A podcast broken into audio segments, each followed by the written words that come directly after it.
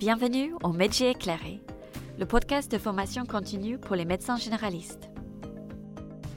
Nous abordons le sujet de Beyfortus ou Niservimab en prévention de la bronchiolite à VRS aujourd'hui. Et j'ai le plaisir d'avoir avec moi euh, le docteur Benoît euh, Tudrelch. Je te laisse présenter, Benoît. Oui, c'est bien ça. Oui, je suis médecin généraliste euh, à Lyon et aussi docteur en éthique médicale. Et je travaille avec le conseil scientifique du CNGE. C'est dans ce cadre que j'ai un peu travaillé sur la question du Beyfortus chez les nourrissons cette année. Super. On se passe les questions aujourd'hui. C'est un article dans l'exercice qui sort. donc, je commence simplement. Qu'est-ce que c'est le Beyfortus?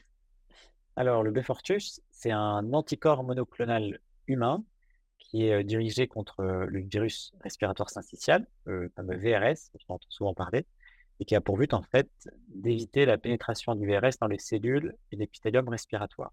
Ça se présente en forme d'injection. Il y a deux formes, 50 mg et 100 mg en fonction du poids de l'enfant. En gros, s'il est en dessous ou au-dessus de 5 kg. Euh, et en principe, c'est une seule injection pour euh, l'ensemble de la saison d'exposition au VRS. Ça a été vraiment mis comme euh, prévention, comme AMM, comme prévention des infections respiratoires inférieures dues au VRS chez les nourrissons et les nouveau-nés, vraiment au cours de cette première saison de circulation du VRS. C'est comme ça que ça a été vendu et c'est ça qui est un peu la révolution avec le Beyfortus. Ok, bah super. Donc un anticorps monoclonal qui est nouveau, hein, une injection. Donc quelle est la différence avec le Synagis? En effet, Synagis, c'est aussi un anticorps monoclonal humain qui fonctionne sur le même, euh, le même procédé, euh, mais qui existait déjà depuis euh, les années 95 de mémoire, mais qui avait oui, depuis un moment. Exactement, mais qui était sur l'autorisation mise sur le marché uniquement chez les nourrissons à risque élevé de forme grave. Alors, des nourrissons à risque élevé de forme grave, sans rentrer spécifiquement dans le détail, c'est globalement des enfants avec une prématurité importante ou avec des infections bronchopulmonaires ou cardiaques. on n'est pas du tout dans le même cas du Beyfortus, où là, en fait, c'est vraiment pour l'ensemble des nourrissons qu'il a été proposé. L'autre différence, qui est quand même notable, c'est que Synagis nécessitait une injection par mois pendant toute la saison d'exposition au VRS. Et là aussi, c'est la grosse révolution, c'est que Beyfortus, c'est une seule injection pour la saison. Ce qui change quand même la donne en termes d'acceptabilité des, des de la faisabilité des injections. En. Bah oui, bien sûr. Donc, différentes indications. Donc, Synagis pour ceux qui étaient plus à risque, prématurés, problèmes respiratoires cardiaques. Et l'autre différence, c'est au final comment, on le, comment le donne. Euh, Beyfortus, une injection, et Synagis, c'était plusieurs. Ok, super. Mais dans les deux cas, c'est bien des anticorps monoclonaux, et souvent les, parents pensent que c'est un vaccin, et ce n'est pas un vaccin. En effet, l'immunité, même euh, n'en est pas tout à fait une, c'est vraiment de protéger pour la saison qui vient. Ce n'est pas quelque chose qui protège sur le long terme. C'est vraiment juste pour la saison euh, donc, faut pas qu'on utilise le mot vaccin, plus de rester sur un traitement préventif. OK. Exactement. Ah, merci. on a vu qu'il y avait plusieurs euh, études randomisées sur ce sujet et sur le Beyfortus. Qu'est-ce qu'ils montrent? Il y a trois études principales euh, sur le Beyfortus. Euh, dans les, tu as raison, dans les trois cas, c'est des, des, essais cliniques randomisés en double insu. le premier a un nom insupportable, ça s'appelle D5290C00003. Euh, où en ah fait, c'est pas facile à dire. oui, parfois ils trouvent des noms plutôt sympas, là, c'est pas, pas le plus simple, qui, qui avait pour spécificité de s'intéresser vraiment à des nourrissons à haut risque de forme grave, qui sont en gros des, des, enfants prématurés en bonne santé, mais âgés de moins d'un an, et qui a quand même montré qu'il y avait en effet une diminution des infections respiratoires basses AVRS, euh, on est passé de 2,6% euh, versus 9,5% euh, sur les enfants qui ne bénéficiaient pas de Beyfortus. et en termes d'hospitalisation, il y a aussi une réduction significative puisqu'on est passé de 0,8% grâce à Beyfortus à 4,1% sans Beyfortus. Donc il y a une différence significative. Quand on regarde les chiffres à l'échelle individuelle, ça ne sont pas immenses, mais il y a une différence significative. donc clairement, il y a un bénéfice pour les enfants euh, à, forme, euh, à risque de forme grave euh, de VRS. Ça, c'est la première étude importante. Ensuite, il y a une deuxième étude pour s'assurer que, en termes de tolérance, les, des traitements étaient, étaient bons. Et entre Befortus et Synagis, il n'y a pas de différence entre, parmi les effets indésirables qui, sont remontés. Les, effets indésirables sont globalement similaires dans les deux, deux populations. Et enfin, il y a la troisième étude qui a beaucoup fait parler, qui s'appelle l'essai Mélodie, et qui était particulièrement intéressante, parce que là, on est vraiment dans un essai randomisé en double insu de phase 3, versus placebo, qui avait pour but d'évaluer à la fois l'efficacité et la tolérance de Befortus. Et là, par contre, chez les nourrissons en bonne santé au cours de leur première saison d'épidémie. Donc là, ça concerne tous les nourrissons. On n'est plus uniquement chez les enfants à risque de forme grave. Et donc, cette étude, elle montre qu'il y a une réduction, là aussi, du nombre des infections respiratoires basses AVRS. On passe de 1,2% versus 5,5% à peu près. Mmh Et par contre, on peut pas, elle ne permet pas cette étude de, de prouver qu'il y a une réduction des hospitalisations chez les enfants. Simplement parce que l'étude a été conçue un peu étrangement. En fait, ils ont mutualisé deux cohortes. le but de cette mutualisation, de l'introduction de cette deuxième cohorte, c'était d'augmenter le pool de patients étudiés. mais du coup, ce n'est pas valable parce qu'en fait, ce critère de, d'hospitalisation est un critère exploratoire dans ces études. Donc en fait, stricto sensu, on ne prouve pas qu'il y a une réduction des hospitalisations. On ne peut pas conclure ça sur la population d'enfants standards, qu'on va dire en bonne santé, qui est majoritairement celle que l'on voit quand même en médecine générale. Voilà les, trois études. Donc au final, il y, a, y, a, vraiment une réduction des infections respiratoires basses, ça c'est vrai.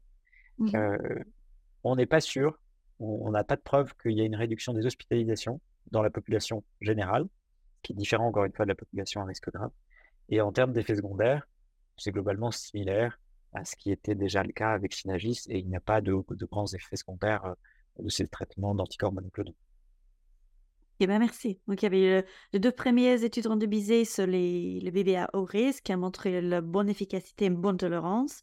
Le troisième, quand tu dis la maladie, ça montrait, euh, ça confirmait l'efficacité et la tolérance.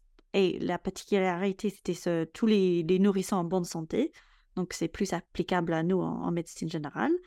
Mais euh, on n'est pas sûr pour les hospitalisations. Est-ce qu'il y a une. J'ai entendu parler de harmonie Alors, il y a harmonie, ça c'est pour la suite. C'est vraiment le, ce qu'on espère pour, pour l'avenir c'est une autre étude. C'est une autre étude, c'est un essai qui est européen, qu'on appelle en vraie vie, randomisé en ouvert, qui, qui n'est pas contre placebo, qui est contre prise en charge standard. Donc, c'est pas tout à fait exactement la même méthodologie, mmh et qui inclut les enfants de moins de 1 an et en bonne santé. Donc, en fait, là, c'est une population qui nous intéresse plus en médecine générale. Alors, les résultats actuellement ne sont pas publiés, euh, donc, euh, il faut qu'on prenne les résultats d'harmonie avec, euh, avec prudence. Mais on a un début de communiqué de presse qui a été réalisé par le laboratoire Sanofi, qui, qui, donne des résultats qui, qui, semblent tout à fait concluants. Mais en fait, il faut prendre ces résultats avec très grande prudence. Parce qu'un des critères, notamment le critère principal, en fait, qui est l'efficacité du traitement, est basé sur un critère de jugement subjectif. C'est-à-dire qu'en fait, c'est l'investigateur qui connaît le groupe dans lequel l'enfant euh, a été euh, introduit, euh, qui subjectivement peut qualifier si oui ou non en fait l'enfant a eu le VRS. Ce qui fait que en fait ça met en place une gros, un gros gros biais quand même potentiel. et par ailleurs, c'est pas c'est pas un essai en double insu. donc, il se pose de vraies questions sur qu'est-ce qu'on va conclure de cette étude. c'est là où on est aux limites entre la science, l'éthique et, et, toutes ces questions-là. Euh, quand une étude arrive avec des limites méthodologiques euh, relativement importantes, euh, qu'est-ce qu'on en fait? Est-ce qu'on communique dessus avec les patients? Est-ce qu'on en tient compte? Est-ce qu'on considère que ce n'est pas suffisant pour en tenir compte? Et c'est là où on arrive dans une zone grise un peu, un peu difficile. Oui, tu as absolument raison. Donc, étant médecin généraliste, qu'est-ce que je dois retenir de, de toutes ces études? Alors, peut-être que la première chose à retenir, c'est que Befortus va, va, réduire quand même, en effet, les infections respiratoires basses à VRS. Sur l'hospitalisation, on ne sait pas, qu'il y a quand même relativement peu de risques pour les enfants avec ces traitements-là. On peut aussi retenir qu'à l'heure actuelle, le médecin généraliste ne peut plus le prescrire, puisqu'en effet, il y a eu tellement mmh. de demandes que la prescription a été réduite quasiment que en maternité. Alors, ça va peut-être changer parce que du coup, il y, a, il y, a, des nouvelles livraisons de traitements qui vont arriver, mais pour l'instant, ce n'est plus possible. Mais gardez quand même en tête que l'HAS a, donné, a évalué pour Befortus un service, un service médical rendu modéré pour la prévention des infections AVRS dans notre population à nous et faible pour les enfants à risque. Et en termes d'amélioration de service médical rendu, on est à, une évaluation mineure pour la prévention des infections et même d'absence parce que Synégis existe. Alors, en effet, Synégis, c'est 5 injections versus une seule pour Befortus. Mais s'il n'y a pas Befortus, euh, ce n'est pas la fin du monde. Ce n'est pas Befortus ou rien, en fait. Euh, on peut tout à fait continuer à suivre euh, des enfants sans Befortus. donc, peut-être à la fois rassurer les parents, mais aussi rassurer les médecins sur on peut continuer à suivre des enfants avec la bronchiolite ou à risque de bronchiolite sans Befortus pour le moment. Oui, ok. Et comme tu dis, pour l'instant, on n'a pas de choix, on ne peut pas le prescrire. Et par ailleurs, on n'a pas le choix. Et enfin, je rajouterai quand même quelque chose qui est mmh important, c'est que sur les, trois essais qu'on a, qu'on a évoqués, euh, les trois essais principaux, ils ont quand même aussi été euh, tous euh, réalisés par les laboratoires qui sont eux-mêmes producteurs de Befortus. Alors, il ne faut pas, c'est pas parce que les laboratoires participent que nécessairement c'est faux ou que, ou que c'est biaisé, mais c'est aussi notre alerte qu'il faut garder en tête, c'est-à-dire que on sait que ça augmente les chances que les résultats soient partiels et ou partiels. Donc, il faut quand même garder ça en tête. Et donc, clairement, pour le médecin généraliste, je pense qu'il ne faut pas tirer de conclusions trop hâtives et en effet attendre d'autres études. Harmonie à discuter, mais en fait, il y en aura certainement d'autres en, vie réelle et c'est ça qu'il faudra regarder avec attention. Okay. D'autant qu'il y a d'autres données qu'on n'a pas encore. Il y a une des questions qui se pose, c'est notamment comme Defortus, à la différence de, de, du Synergis, fonctionne sur du plus long terme. On se pose la question de la sélection de variants résistants qui pourraient en fait rendre la, la, prise en charge après encore plus complexe. Mais du coup, ça, il n'y a que l'avenir qui pourra nous le dire. C'est bien trop tôt pour pouvoir trancher. Parce que là, on, on diffuserait les Fortus à grande échelle. C'est tout à fait différent de réserver ça à une population très limitée, à risque non milieu hospitalier. Et bien, donc ça, c'est une des perspectives pour, pour Fortus. Oui, des choses, à, des choses vraiment à, à vérifier en fait dans l'avenir. Ok, ben, merci beaucoup. Je pense qu'on a bien fait le tour pour le Beyfortus. Euh, Est-ce qu'il y a d'autres conseils pratiques pour comment j'explique le Beyfortus à mes patients? C'est ça, vraiment un traitement préventif, c'est une injection euh, proposée pour, à l'instant à la maternité, euh, pas encore en médecine générale je pense que pour les parents, c'est important en fait de bien expliquer déjà ce que c'est un anticorps monoclonal, parce que c'est pas évident, il y a une, confusion avec, avec les vaccins. et, et, ouais, de bien leur dire aussi qu'en effet, ce n'est pas Befortus ou rien. Et reparler du reste en fait de la prise en charge. La HAS rappelait l'importance des mesures barrières, des traitements symptomatiques lorsque les symptômes arrivent, de l'importance de la désobstruction des voies aériennes supérieures, les éléments de surveillance, l'alimentation, tout ça, c'est des éléments qu'il faut garder en tête. et peut-être rassurer sur les données de la fréquence, en fait, c'est-à-dire que sur les bronchiolites, on a à peu près 1 2% des enfants qui vont être hospitalisés.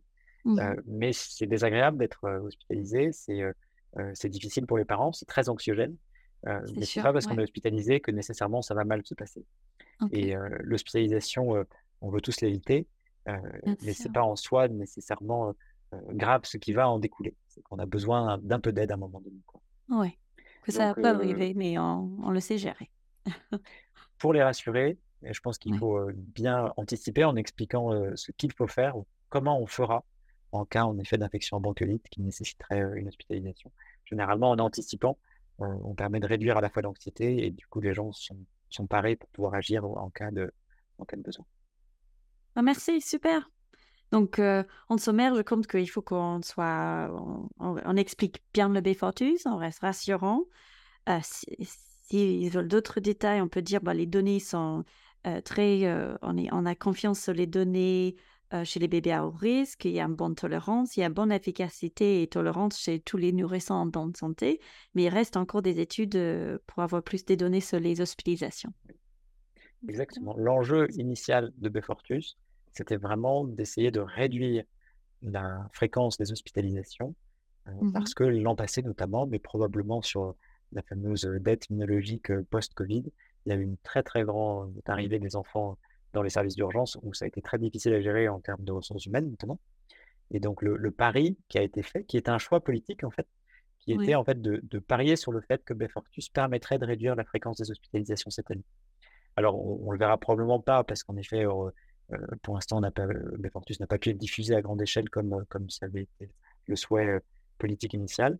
Euh, mais peut-être un des éléments euh, à, discuter aussi avec les parents, c'est bien spécifier ce qui est d'un choix politique d'un pari, ce qu'on demande en fait euh, à un gouvernement de prendre ce genre de décision, versus que dit la science aujourd'hui et que, quelles sont les limites des données que l'on a. Et chacun est quelque part dans son rôle, à la fois le médecin d'accompagner les patients dans, dans, ce que l'on sait et ce que, l'on ne sait pas, et aux politiques de prendre des responsabilités comme il l'a fait sur un choix, vraiment un pari. Et juste pour intérêt dans ton cabinet, euh, est-ce que tu as, quand on pensait pouvoir prescrire le P-Fortus, qu'est-ce que tu avais euh, contacté euh, les, les, parents avec les nourrissons? Est-ce que vous avez mis des choses en place? Alors, les... j'ai eu, eu, quatre demandes de, de, parents de, de, nourrissons qui sont arrivées. Alors, ça allait très très vite, c'est-à-dire au moment où en fait la question a été abordée. Ouais. je leur ai proposé d'échanger déjà sur la question. Donc, on a un peu discuté de l'ensemble des données, comme, comme on a fait là. Et certains m'ont dit oui, on, aimerait y aller. D'autres m'ont dit non, bah, du coup, je préfère ne pas y aller. et pour ceux à qui, qui étaient partants, le temps d'appeler la pharmacie pour organiser, la pharmacie nous a dit que c'était terminé, qu'il n'y en avait plus. Et ce qui est intéressant, par contre, c'est quand du coup, je me suis retourné vers les, les, parents pour leur dire que ce n'était finalement plus possible. Et ben en fait, quelque part, ils l'ont, ils pas mal pris. Ils ont dit ah bon bah d'accord, on comprend. Bon, mais au vu des données, le risque est suffisamment bas pour que ce soit acceptable. Donc, ça s'est relativement bien passé. et je pense que quelque part, présenter ces données-là, en fait, permet aussi de, rassurer les parents si jamais ils ne peuvent pas bénéficier de Befortus, en fait. Oui, oui. Merci en tout cas pour les infos aujourd'hui. Et à très vite. À bientôt. Merci beaucoup pour votre écoute. Nous espérons que vous avez apprécié cet épisode aujourd'hui. Si vous avez des commentaires ou des questions, n'hésitez pas de nous contacter. Nous avons un questionnaire disponible dans les notes liées au podcast sur iTunes ou une autre plateforme et nous sommes toujours ravis d'avoir votre feedback. Vous trouverez également des liens utiles dans les notes des podcasts. N'hésitez pas à les regarder. Vous pourrez aussi suivre les podcasts et laisser une revue sur iTunes ou une autre plateforme. Toujours un plaisir de les lire. Ce podcast a pu continuer grâce à l'équipe pédagogique de l'Université de Montpellier, de Maya Bedreddin et le département universitaire de médecine générale de Montpellier.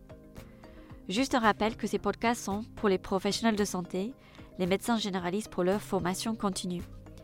Les informations discutées dans les podcasts ne sont pas des conseils médicaux pour les patients ou le public en général. Si vous avez une question sur votre santé ou pensez que vous avez un problème de santé, prenez contact avec votre professionnel de santé. Les podcasts sont enregistrés à Montpellier en 2023. Les recommandations peuvent évaluer avec le temps, donc toujours vérifier les recommandations locales et nationales à jour avant de prendre vos décisions médicales. Le contenu est basé sur l'avis personnel de nous et notre expert interrogé et son interprétation des recommandations actuelles au moment de l'enregistrement du podcast. Votre responsabilité est de vérifier l'information et les éventuels changements survenus depuis la publication avant d'appliquer les conseils présentés dans ce podcast. À la prochaine, c'est le médecin généraliste éclairé.